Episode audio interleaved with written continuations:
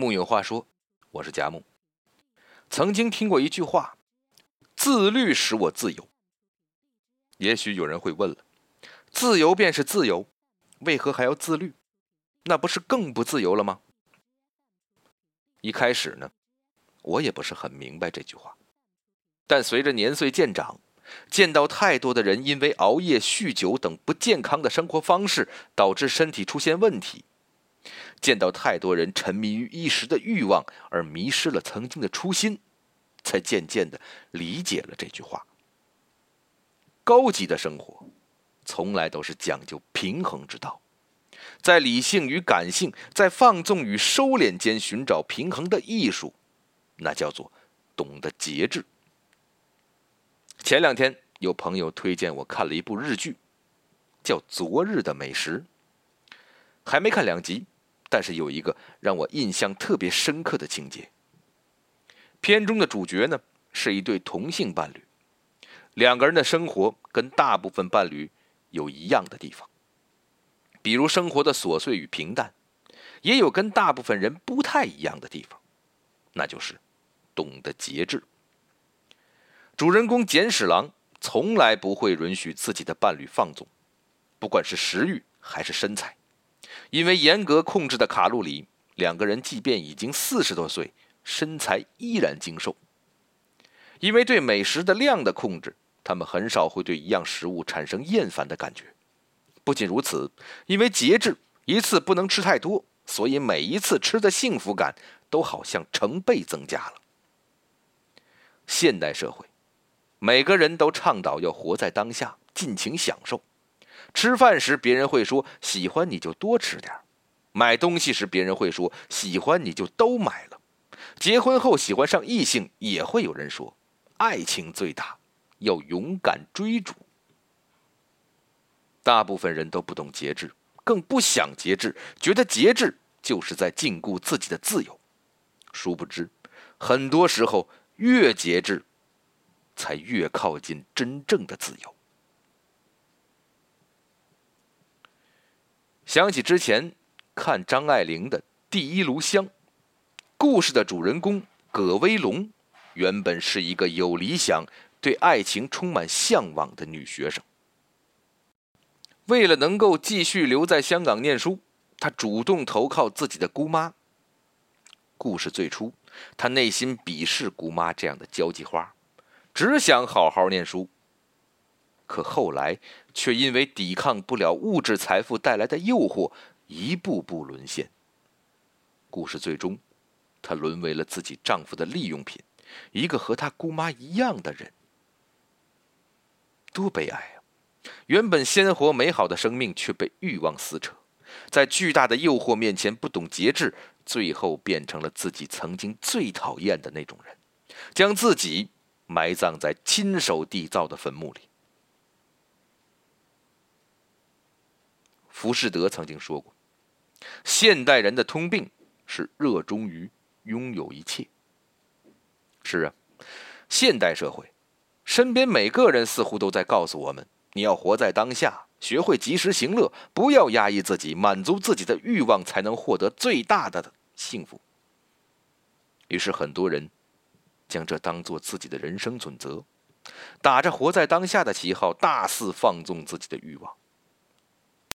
想起电影《动物世界》里的角色李军，因为一次公司团建去澳门，他沉迷上了赌博，不停的放纵自己的欲望，带来的后果是巨额的债务。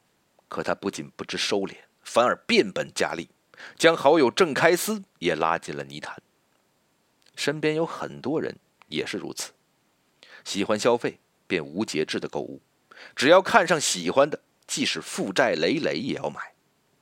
喜欢美食，便无节制的吃，即使自己已经高血糖、高血脂，每一次的放纵都可能会给自己带来不可预估的危险。喜欢饮酒，便无节制的喝，喝到酒精中毒、胃出血也丝毫不加节制。喜欢追剧、刷抖音、打游戏，便没日没夜的玩，最终把眼睛看坏，身体熬出问题。喜欢上他人，便屈服于自己的欲望，从不考虑自己的身份。即使自己已经是有家庭的人，有时候我们需要警惕，别打着活在当下的旗号，活成了欲望的奴隶。生活从来都是节制的艺术。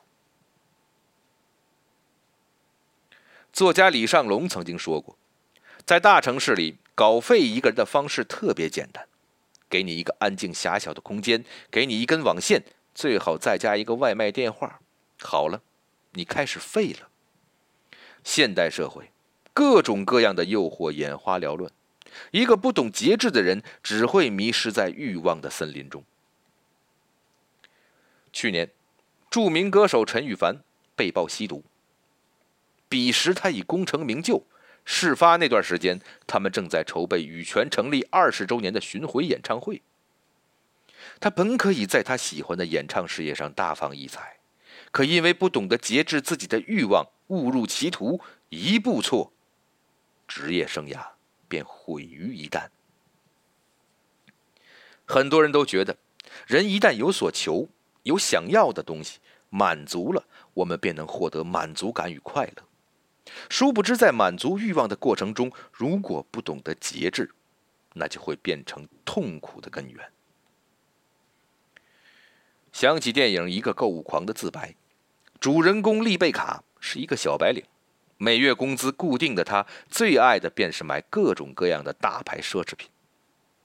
因为小时候便享受购物给自己带来的满足感和快乐。所以他每次只要一开始购物，便没有节制，即便自己的信用卡已经刷爆了，即便自己可能要失业，依然不能控制自己买买买的双手。最后，因为无法控制自己的购买欲望，他欠下了贷款机构一大笔钱，每天被追债人追债，后来还差点丢了新的工作，也差点弄丢爱人。曾经，他觉得快乐的源头就是购物。因为他不懂得节制，变成了他生活中所有痛苦的源头。相传，王阳明家有一条祖训：节饮食，戒游戏。这和我们民间常说的“吃饭要吃八分饱”不谋而合。有人说，人和动物最大的区别就是人懂得节制。的确。节制作为一个主观的行为，最能充分表现一个人的涵养和自控力。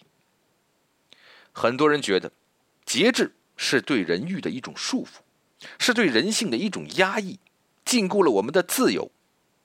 其实不然，很多时候，节制意味着对自身的一种合理控制，意味着我们对事情的发展有长远且清晰的规划。欲望。总是会迫使我们想要拥有一切，以致让我们做出很多急功近利的事情。但真正高级的人生，不在乎是否在合适的时间做了正确的事，而是控制自己在不合适的时机不做不该做的事。美国科学家曾做过一个实验，他们把二百只猴子分成两组，一组猴子不控制饮食，顿顿管饱。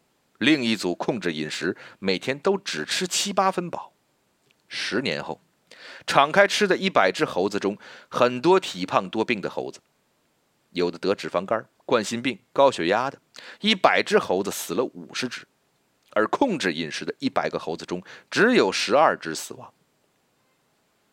十五年后，顿顿吃饱的猴子都死光了，高瘦的猴子都在七八分饱的猴群中。一时的口腹自由导致了我们健康不自由，身材不自由，寿命不自由。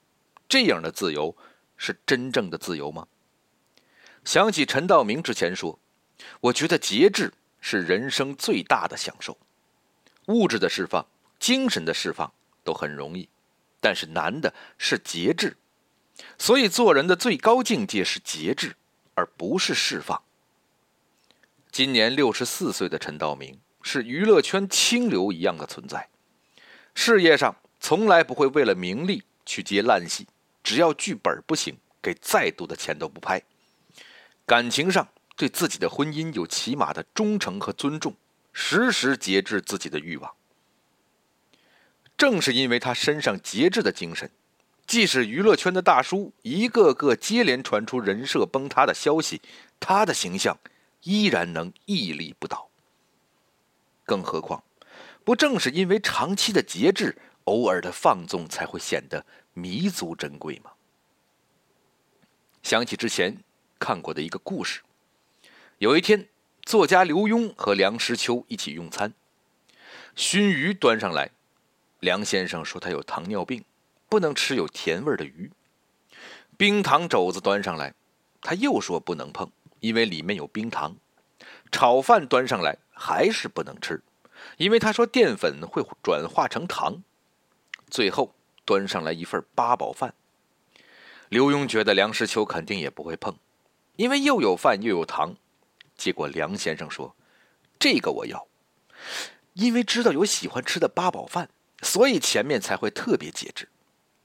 前面的节制是为了把今日的配额留给后面最大的甜。”是啊。节制并不是对幸福的一种抹杀，很多时候一时的克制是为了更多的甜。我们都想要肆意放纵人生，殊不知放纵的前提是要学会收敛和节制。从一件小事，比如控制熬夜、控制体重、控制消费、节制饮食开始，到控制内心各种欲望和妄念。